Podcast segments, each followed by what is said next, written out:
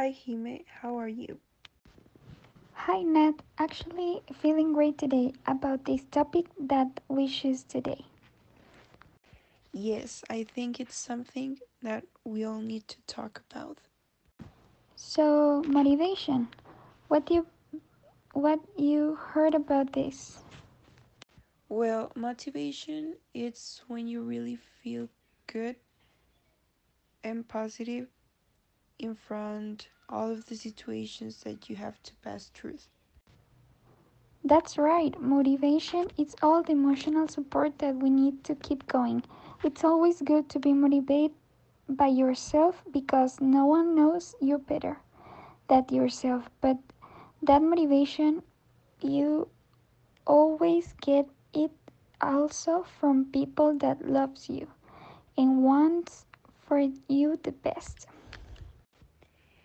And here's when the other concept that is self-improvement get in this topic because this self-improvement it's when you motivate yourself and establish your goals for your own increasing uh, the best feeling ever is when you trust in yourself and when you know all the hard work you do so you can be better. And you think that there are different types of motivation? Mm, maybe yes, I guess. Well, every people need different types of motivation depending of the situation they're passing through. Well, it's like kids, well, they need the motivation for their school. Uh, the young people, sometimes they are the ones who needs the most motivation. So because they are in a level of their lives that they need to be motivated to be someone in life, like what they're gonna study, in where they wanna work, or like that.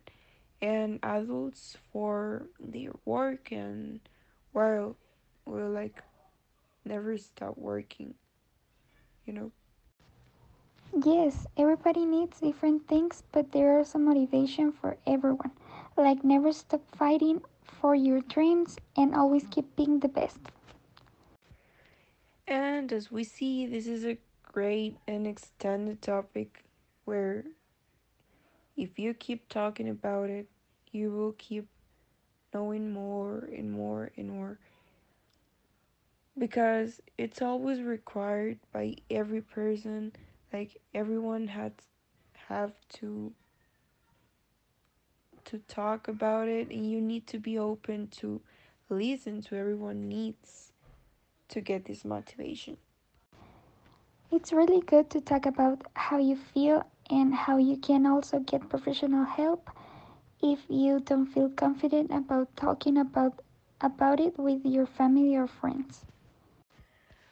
And motivation is one of the most important things of success because this is what help us to